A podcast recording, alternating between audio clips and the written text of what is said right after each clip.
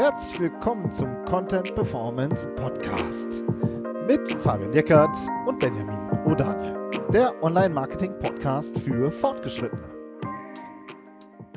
Hallo Fabian. Hallo Benjamin. Und hallo Johannes. Ja, hallo.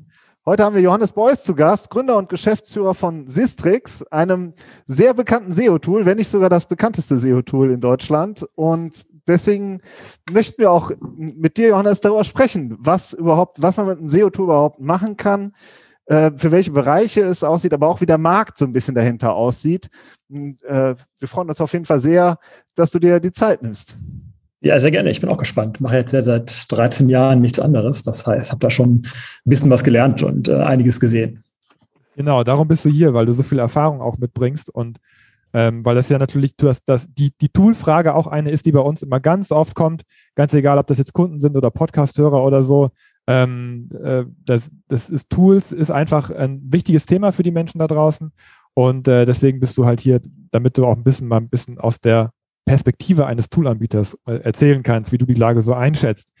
Vielleicht äh, jetzt als Einstieg mal, ähm, kannst du mal erklären, wie so die SEO-Tool-Landschaft aussieht generell, also was es für Arten von SEO-Tools gibt und vielleicht auch so ein bisschen so die unterschiedlichen internationalen Märkte, also ob es vielleicht eine Besonderheit im deutschen Markt gibt oder international. Ja, klar, gerne. Also ich glaube, man kann halt schon generell sagen, dass es ein recht fragmentierter Markt ist. Also ist es nicht so, dass es irgendwie ähm, drei Anbieter gibt und die weltweit den, den Markt beherrschen, sondern es ist ein ziemlich fragmentierter Markt, der aber auch sehr in Bewegung ist. Also wenn ich, wir haben ja irgendwie 2008 sind wir mit, mit Sistrix an den Markt gegangen, da gab es schon SEO-Tools und ähm, die, die es damals gab, die gibt es heute nicht mehr. So, also es ist, es gibt quasi zum einen sehr viele SEO-Tools. Das ist, glaube ich, auch so ein bisschen dadurch bedingt, dass natürlich SEOs generell schon eher so ein bisschen Datenbastler oft sind oder quasi Datenbastler, Frickler, quasi sich, sich eigene Lösungen überlegen und ja auch oft an so, an so einer Stelle sind, wo ganz viele Daten zusammenfließen. Das, das heißt, ähm, SEOs haben da, haben da quasi oft eigene Bedürfnisse und versuchen die dann mit eigenen SEO-Tools zu erfüllen. Das war bei mir ja auch der Grund. Ich, ich hatte quasi ja immer schon ganz viele eigene Datentöpfe, wo ich dann ein eigenes Interface drauf gebaut habe und das so an den Markt gebracht habe. Ähm, und da gibt es halt, wie gesagt, auch relativ viel Bewegung. Ne? Also irgendwie neue Anbieter kommen dazu, andere verschwinden auch wieder, weil es sich einfach nicht lohnt oder weil, weil sich der, der Markt ändert. Ich glaube, wenn man so ein bisschen ähm, guckt, wie man das schneiden will, gibt es da unterschiedliche Methoden oder unterschiedliche Blickwinkel. Ich glaube, dass, dass, dass das erste ist, ähm, als ich damit angefangen habe, 2007, 2008 Sistrix zu entwickeln, da war es so, dass ähm, so Desktop-Tools üblich waren. Also da hat man dann irgendwie eine Exe-Datei von der Webseite des Anbieters runtergeladen, musste die auf seinem Windows-PC installieren und dann hat dieser, dieser, dein Computer quasi irgendwas für dich gemacht. Äh, das, da gab es damals so Rank-Tracking-Software, die dann quasi über deinen Computer ähm, irgendwie äh, Google-Positionen ausgelesen hat und das auf deinem Computer gespeichert hat. Das ist heute nicht mehr so. Heute ist halt äh, Software as a Service ist der, der Standard. Das heißt, es läuft auf ähm, Servern des Anbieters. Man loggt sich in einem Browser ein ähm, und nutzt das da. Ich glaube, es gibt halt noch Einzelfälle, sowas wie ein Screaming Frog kann man wahrscheinlich nennen. Das ist quasi noch eine von, von diesen Lösungen, die ähm, auf dem Computer des Anwenders läuft, aber das ist heute nicht mehr der Standard. Ich glaube, das ist so eine große Unterscheidung. Ansonsten kann man natürlich nach Einsatzzweck das Ganze schneiden. Also es gibt halt ähm, sowas ähm, wie On-Page-Crawler oder On-Page-Tools. Wie gesagt, dieser, dieser Screaming Frog, den gibt es da. Es gibt einen Write, es gibt einen Audisto, Deep Crawl und wie sie alle heißen. Das sind letztendlich Tools, die crawlen deine Webseite mit, mit einem Crawler, ähnlich wie der Googlebot das versucht, ähm, und finden dort äh, maschinenfindbare Fehler. Das sind dann so ganz einfache Geschichten, wie dass ein Link kaputt ist, dass ein Bild nicht eingebunden ist, dass eine Seite sehr, sehr groß ist, dass ein Titel irgendwie ähm, zu lang ist. Also das hat ja wahrscheinlich jeder schon mal gesehen.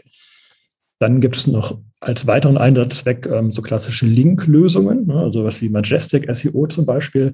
Die bieten einen großen Link-Index an und man kann sich angucken, ähm, wer verlinkt eigentlich auf andere Seiten. Äh, da gibt's, ich würde sagen, Majestic ist so ein klassischer Vertreter davon, aber ja auch vom Christoph Kemper aus, aus Österreich die Tools. Es ist sowas, was das macht. Ähm, genau, und dann gibt es als nächste Lösung gibt es reine Rank-Tracker. Äh, die gab es damals schon. Da gibt man ein, ein Keyword ein. Ähm, und die ermitteln für dich dann dauerhaft oder regelmäßig die Google-Position. Das ist sowas ähm, wie Advanced Web Ranking zum Beispiel. Das ist, das war man nicht damals, war das, als ich angefangen habe, war das diese, diese Desktop-Software. Ich glaube, die haben mittlerweile auch eine Cloud-Lösung oder eine, eine Software-as-a-Service-Lösung.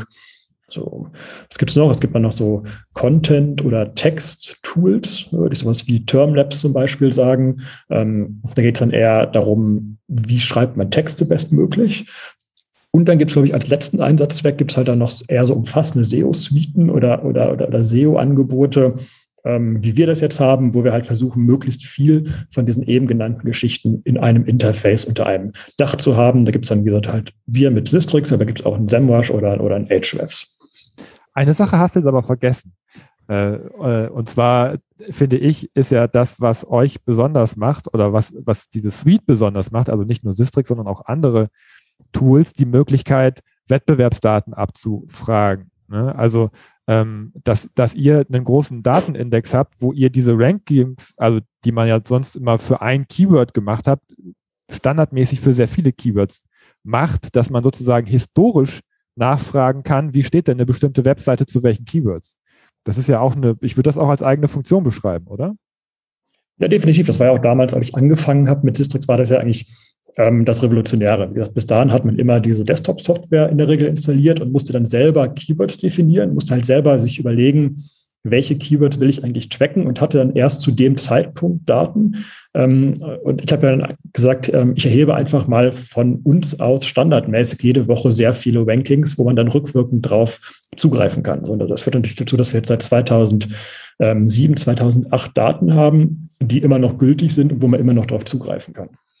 Jetzt hast du eine Sache äh, nicht genannt, nämlich äh, die ganzen Google-eigenen Produkte. Ja, also den Keyword Planner, äh, äh, den haben viele im Einsatz oder weil der ja auch äh, in gewisser Hinsicht kostenlos ist. Ähm, oder Google Analytics, die Google Search Konsole. Wie schätzt du denn die Qualität dieser Google-eigenen Produkte ein, die ja auch viel im Einsatz sind? Genau, ich glaube, diese, diese Tools von Google, die haben natürlich alle eins gemeinsam die sind halt für den Anwender kostenlos. So, dass das ist, glaube ich, auf der einen Seite ähm, macht die das sehr attraktiv. Auf der anderen Seite, es gibt ja auch diesen, diesen Spruch, wenn das Produkt nichts kostet, bist du das Produkt. Und ich glaube, da ist schon was, was Wahres dran. Ne? Das, das haben wir jetzt eher in den letzten Jahren bei, bei Facebook gehört, aber ich glaube, das, das ist bei diesen Google-Tools auch ein, auch ein, ähm, ein gewisser Hintergrund. Ich glaube, man muss halt sehr gut verstehen, welchen welches Ziel Google mit diesen Tools hat. Also Google bietet die ja nicht aus reiner Menschenliebe an. Ich meine, Google ist halt irgendwie äh, börsennotiertes Unternehmen. Die haben schon Ziele und ich glaube, man, man muss halt verstehen, was will Google mit den Tools bezwecken, um dann ähm, einschätzen zu können, was kann ich damit machen? Ich glaube, sowas wie Google Analytics ist natürlich einfach der de facto Standard für Web Analytics. Hm. Ich glaube, das wird in den nächsten Jahren wahrscheinlich durch das Privacy-Thema ein bisschen schwieriger, natürlich bei so, so Third-Party-Cookies ähm, werden ja irgendwann nicht mehr standardmäßig integriert und so. Und ich, also ich, ich sehe da aktuell schon bei, bei, also bislang hat einfach jeder Google Analytics eingebunden. Ich sehe das jetzt wahrscheinlich eher 90 Prozent der, der Seitenbetreiber sagen, ich brauche das eigentlich gar nicht in der Intensität und in der Tiefe. Ich meine, es geht mir selber zum Teil schon so, wenn ich mich in Analytics einlogge. Das ist halt ein super komplexes Tool mit 3000 Optionen und Möglichkeiten. Und man muss erstmal wieder so ein bisschen verstehen, was passiert da. So, und deswegen, und, und ich glaube, da, da gibt es ja gerade einige Anbieter, die auch kostenlos sind und die, die eher so ein bisschen Privacy getrieben einfachere Lösungen anbieten. Ne? Die, die zeigen dir an, wie viele Besucher hattest du und welche Seiten haben die sich angeguckt.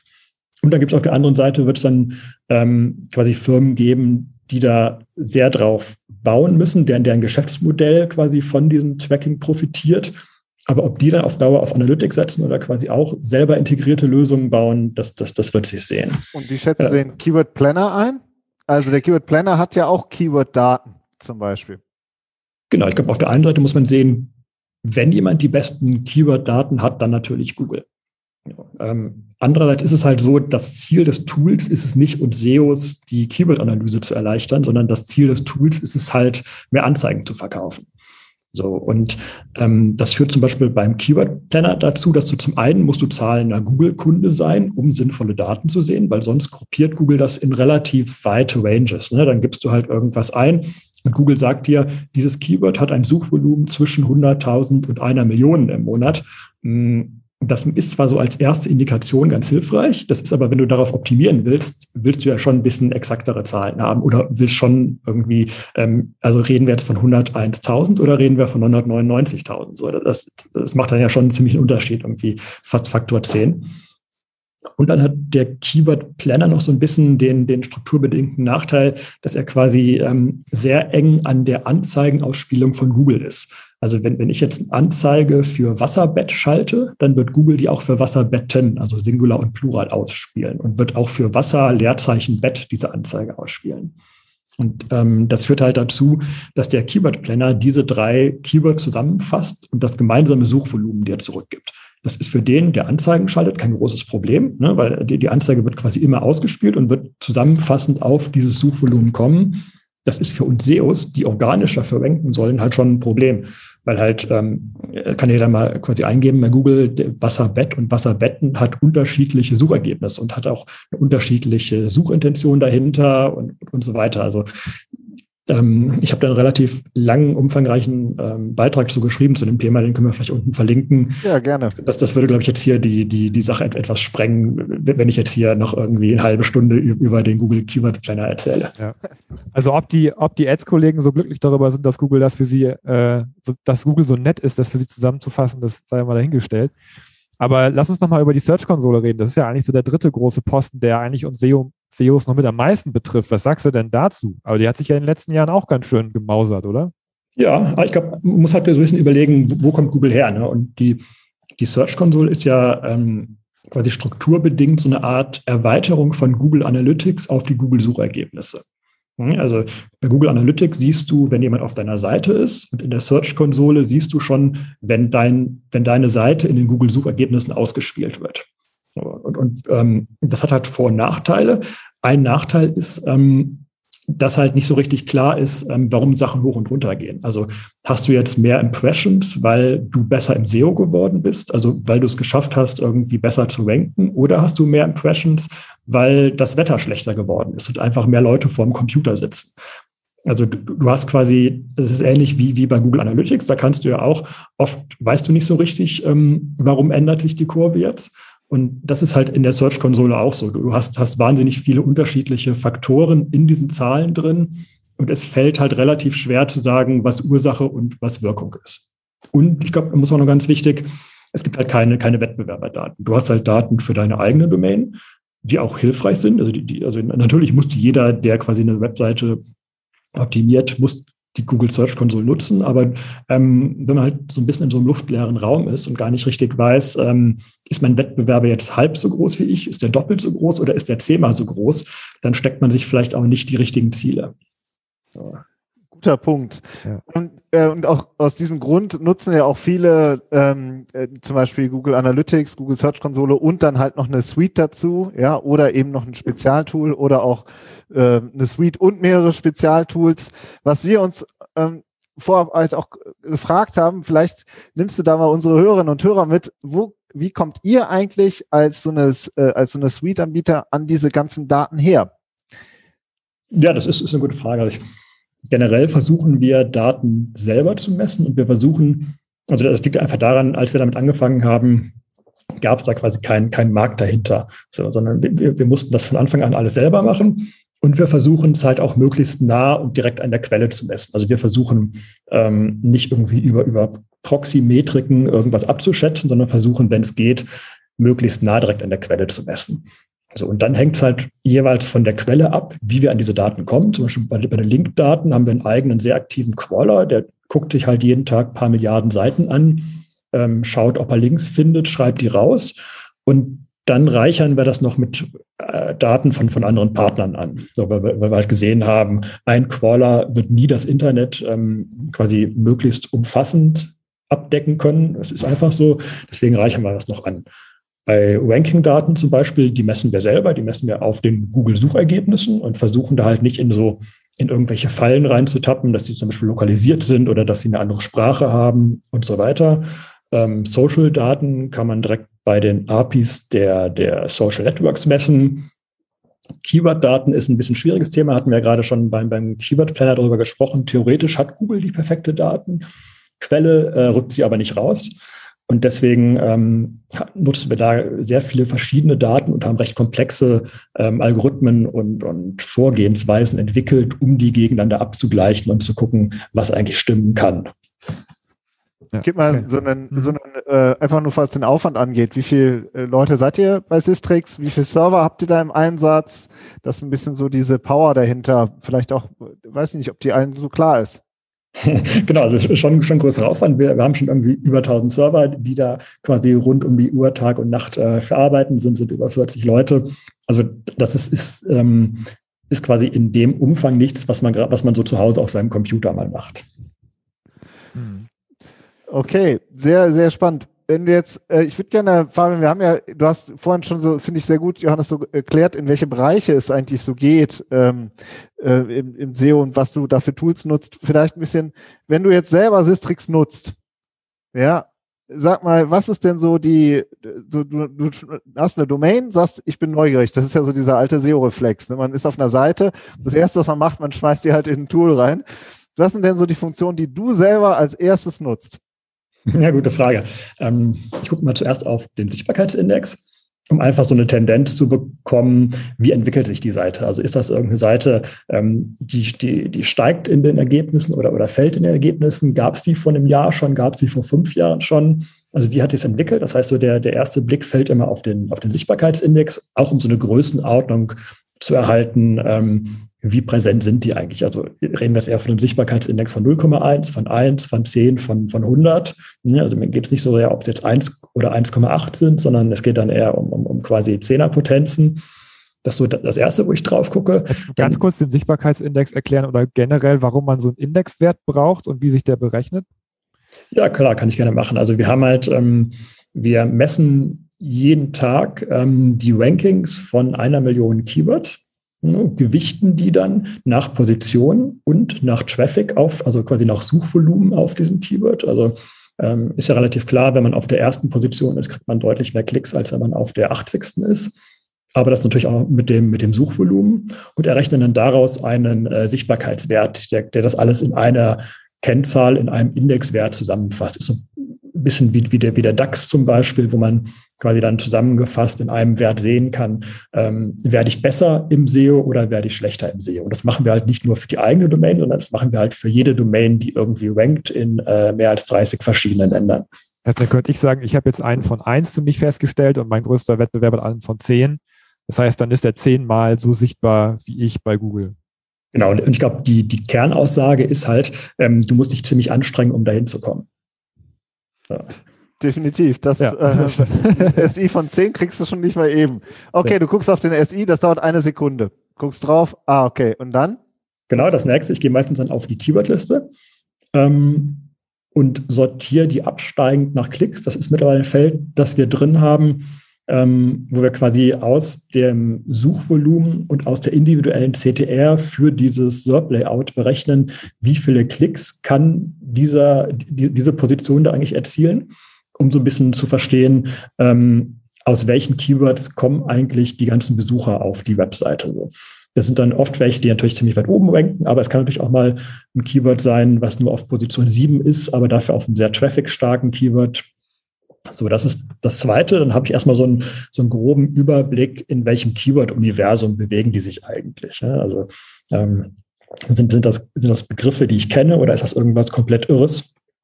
So, das gibt es ja auch manchmal.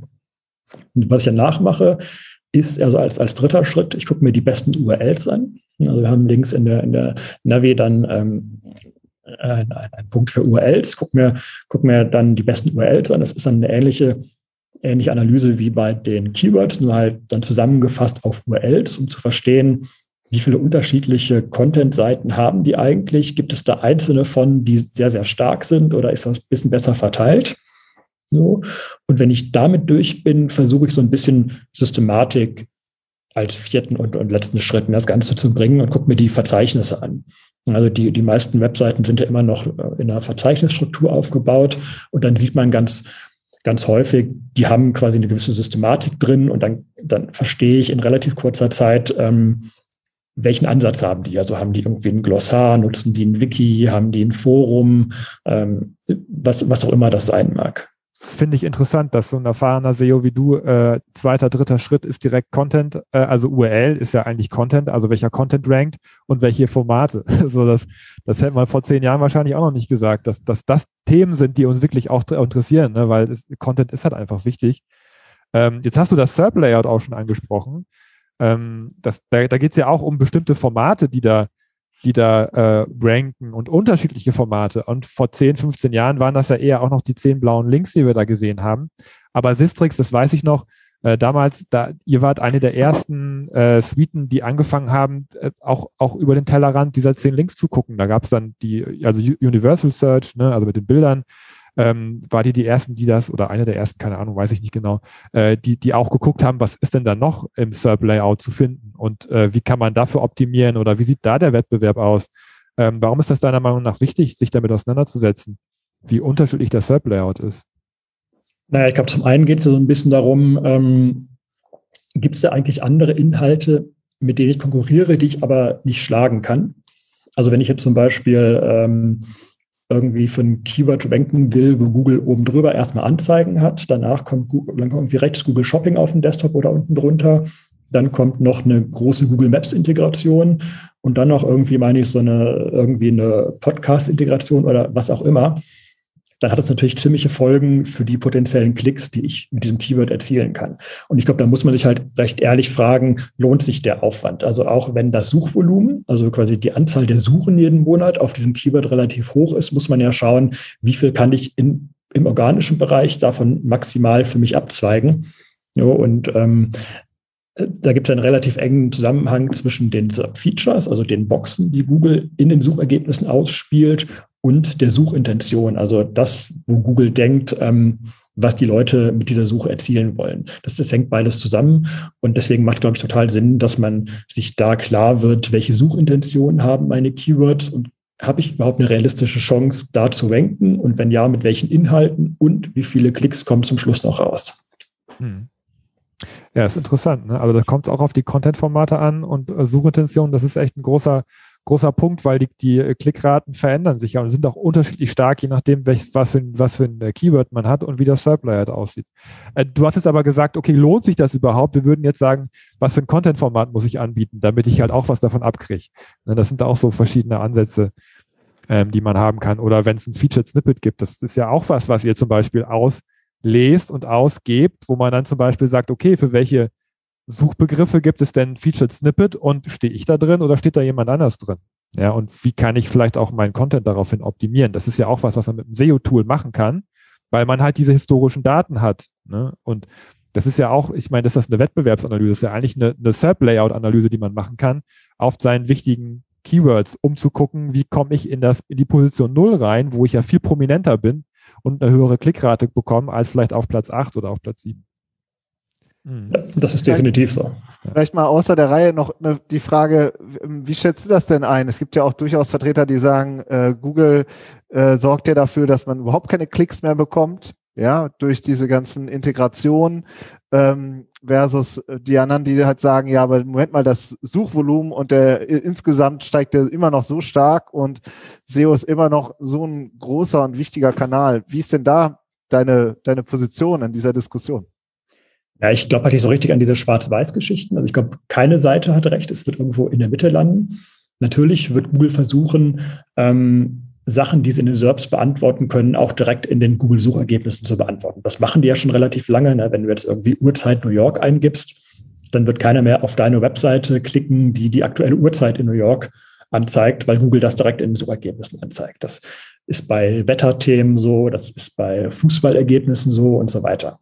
Ähm, es gibt aber ganz viele Themen, die lassen sich halt nicht in vier Zeilen erklären. Also gerade wenn es ein bisschen tiefer wird, wenn, wenn es ein bisschen umfangreicher wird, wenn es verschiedene Meinungen geben kann, ähm, das wird weiter etwas sein, da wird Google auf, ähm, auf äh, Webseiten weiterleiten müssen.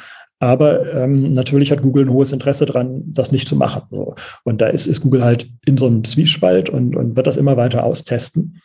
Und je näher die Suchintention halt an so einem Commercial Intent ist, also je, je näher es darum, darum geht, quasi direkt Geld ausgeben zu können, desto schwieriger wird das in Zukunft auch. Das, ich glaube, da muss man sich keine Illusionen machen. Ähm, ich glaube, man muss halt trotzdem so ein bisschen überlegen, welche Alternativen gibt es denn? Und da ist Google natürlich eigentlich einer der letzten incoming Traffic-Kanäle, wo man wirklich Besucher auf seine Webseite leiten kann und dann die da auch überzeugen kann, dein Newsletter zu abonnieren, bei dir anzurufen, irgendwie ähm, quasi näher mit dir direkt in Kontakt zu treten. Das ist ja bei, bei allen anderen Plattformen nicht so. Das, das klappt bei einem, bei einem Instagram nicht so, das klappt bei einem Amazon nicht so, das klappt bei einem YouTube nicht so. Ich glaube, die haben jetzt nochmal das irgendwie verändert, dass wenn man da einen Link reinpackt, dass das quasi bei, bei YouTube, dass der direkt ausgeblendet wird und man den aktiv aufklappen muss. Also ähm, ich, ich glaube, Google ist halt äh, die letzte wirkliche Traffic-Quelle, die, die, die öffentlich ist und wo man Besucher auf die, auf die eigene Webseite kriegen kann. Ähm, von daher, natürlich wird es nicht einfacher, aber es gibt halt auch keine Alternative. Mhm. Und ich finde, also ich meine, äh, da war ja, das ist ja das, die Diskussion um Zero-Click-Searches, Zero ist das so der Begriff, der da ja immer genannt wird. Also es gibt keinen Klick mehr raus von Google. Ich weiß gar nicht, ob das wirklich Googles Interesse ist, dass die Leute unbedingt immer da bleiben. Ähm, sie sind ja auch an einem guten Internet interessiert. Ne? Sie haben sich für SSL eingesetzt, für Ladezeiten und so weiter. Also sie möchten ja schon, dass der User ein gutes, eine gute Experience hat auf der Webseite, auf der er landet. Ne? Also daran arbeiten sie ja auch, das Web insgesamt besser zu machen. Das ist ja auch ein Indiz vielleicht dafür, dass sie sagen, von mir aus können, kann der Traffic auch ruhig woanders landen. Ähm, nur in die Suchintention ist so schnell zu erfüllen, dass wir denen jetzt nicht unbedingt noch eine extra Seite zeigen müssen. Und als, als der Rand Fishkin das geschrieben hat mit den Zero-Click-Searches, dass es ja immer mehr zunimmt, hat sich Google ja auch bemüßigt gezeigt, noch einen extra Blogartikel da, dazu zu veröffentlichen, dass das ja gar nicht deren Ansicht ist. Und das passiert ja auch extrem selten. Ähm, und letztendlich müssen die Webmaster ja auch auf Googles Seite bleiben. Also wenn die Webmaster keinen Traffic mehr, mehr kriegen von Google, dann hätte ich ja auch keinen Grund mehr, den, den Google-Bot auf meine Seite zu lassen. Ähm, das ist ja auch so ein bisschen so eine Symbiose, die man da mit, mit Google eingeht. Oder was sagst du dazu? Ja, ich glaube, das ist, glaube ich, nicht so einfach, weil ähm, auf der einen Seite gibt es halt Google und auf der anderen Seite gibt es halt irgendwie Millionen von Webmastern. Und da wird es immer irgendwen geben, der quasi nach Google-Regeln mitspielt. Das ist so ein bisschen, wenn man, wenn man mal bei Wikipedia nach Gefangenendilemma sucht, dann ist das quasi das, das klassische Gefangenendilemma. So. Also ähm, es, es, es, es wird immer irgendwen geben, der quasi zurückzuckt und sagt, okay, ich, äh, ich, ich, ich mache jetzt mit. Man, man, man hat das ja ganz gut an der ganzen AMP-Diskussion bei den Publishern gesehen. Das, das ist ja, ich meine, immerhin hat Google jetzt anscheinend erkannt, dass das nicht der richtige Weg ist und, und äh, zieht sich so ein bisschen zurück. Aber es war ja schon sehr lange ähm, hat Google ja versucht, dass Leute in ihrem eigenen Netzwerk bleiben und über diesen AMP-Proxy, ne, der, der, quasi bei Google lief, ähm, den Google-Kosmos nicht zu verlassen. So und ähm, also ich, ich würde Google da nicht immer die besten Intentionen unterstellen, auch wenn es manchmal durch Zufall, wie jetzt bei SSL oder wie jetzt bei den Core Web Vitals halt so ist. Aber da verfolgt Google schon sehr klar eine eigene Agenda. Und ich glaube, da, da muss man halt überlegen, ähm, passt das für mich auch so. Also ist, ist, ist das eine Agenda, die, die, die ich quasi eins zu eins übernehmen will. Also gerade bei, den, bei dem Core Web Vital zum Beispiel, wenn man sich da die Kommunikation über das letzte Jahr anschaut, dann war das ja noch im, im letzten Jahr so, hat Google gesagt, ja bitte jetzt mal irgendwie 100 Prozent eurer Aufmerksamkeit und eurer Arbeitszeit auf dieses Thema fokussieren. Das ist das riesengroße Ding und das, das wird ein Ranking-Faktor. Und wenn man jetzt so die letzten Wochen zurückguckt, dann haben das ja zum einen schon verschoben und zum anderen ist ja die Kommunikation, naja, wenn Seiten exakt gleich stark sind, dann können die Core Web Vitals vielleicht einen Unterschied machen. So. Also ich glaube, da, da ist so ein, so ein, so ein bisschen Abstand ähm, zum, zum, zum Google-Ansatz manchmal ganz hilfreich. Wir müssen noch, ich würde gerne noch ein bisschen die Diskussion nochmal einfangen und zwar nochmal auf die SEO-Tools bezogen, ähm, weil auch das auch immer, da gibt es immer noch, finde ich, sehr viele, die sich auch mit äh, ganz konkreten Entscheidungen quälen. Du hast am Anfang gesagt, dass der Markt ist sehr fragmentiert und ähm, man sieht halt auch, selbst bei den SEO-Suites gibt es halt auch da wieder super viele verschiedene Anbieter, die sich ja auch preislich durchaus unterscheiden. Ich sage mal Uber Suggest, Manguls, Xovi, Seobility, PageRangers, sind so viele Suiten oder Tools im Einsatz. Sag doch mal jetzt nochmal, was unterscheidet denn Sistrix von, von solchen Anbietern oder von den anderen Anbietern. Du musst jetzt keinen äh, blamen und runterputzen, das erwarten wir gar nicht, ja. Aber es ist schon viel, gar nicht so einfach. Ja, vor allem, ja? weil die halt auch teilweise für 30 Euro anbieten und, und ihr nicht. Ihr seid halt einfach das kostet ein bisschen mehr. Es gibt aber auch Leute, die bieten vierstellig an im Monat. Also das ist ja auch eine große Preisrange. Ja, also nochmal so eine kleine Marktanalyse, Preismarktanalyse von der. Ja, ist natürlich, also für mich immer so ein bisschen schwierig, über andere zu reden. Ich bin halt nicht, um irgendwie über irgendwen schlecht zu reden. Aber ich glaube, zum einen muss man natürlich sehen, so der, der preisliche Unterschied zwischen Sistrix und ein paar von, dem, von den genannten Anbietern ist halt irgendwie ein Euro im Monat. Ich glaube, das sollte nicht den, den Unterschied machen. Ähm, und ich glaube halt auch, dass der qualitative Unterschied zwischen den Daten deutlich größer als der preisliche Unterschied ist. Das muss man, glaube ich, so sehen. Und ich sehe halt auf der anderen Seite, dass jeder der sich ernsthaft mit SEO beschäftigt, also wo SEO ein Teil des Geschäftsmodells ist, ne, wo, wo, wo quasi SEO ein Kanal ist, der funktionieren muss, hm, da sollte es an 100 Euro nicht scheitern. Also ich glaube, dann ist, glaube ich, die, also ist die, die Entscheidung, glaube ich, besser, wenn man sagt, man macht es lieber gar nicht, als dass man es ähm, auf Basis von vielleicht nicht ganz so umfangreichen Daten oder auch nicht immer stimmenden Daten falsch macht. Wobei das ja gerade super schwierig ist. Woran erkennst du den qualitativen Unterschied der Daten? Ja, das, das ist in der Tat schwierig. Deswegen haben wir auch einen Test und, und erklären gerne, was wir machen. Ähm, aber das muss natürlich jeder für sich selber so ein bisschen rausfinden. Also wir, wir, haben in der Tat, äh, gibt immer mal wieder Fälle, dass jemand sagt, komm mal hier, ich hab, krieg das woanders ein bisschen günstiger. Und dann sind sie halt dann doch ein halbes Jahr später ähm, wie, wie wieder Kunde und sagen, okay, wir haben das jetzt ausprobiert und ähm, haben uns bei euch mit den Daten und, und dem, dem, dem ganzen Interface und dem, dem Auftritt schon ganz wohl gefühlt und sind jetzt auch bereit, diesen, diesen Mehrwert zu zahlen. Und ähm, das finden wir dann auch gar nicht so schlecht, wenn, wenn Leute das selber erkennen. Und ein Unterschied ist aber durchaus, du hast gesagt, ihr seid jetzt in 30 Ländern aktiv, aber ihr seid auch in bestimmten Ländern nicht so aktiv. Also das ist durchaus auch nochmal ein Entscheidungskriterium. Oder wie siehst du das?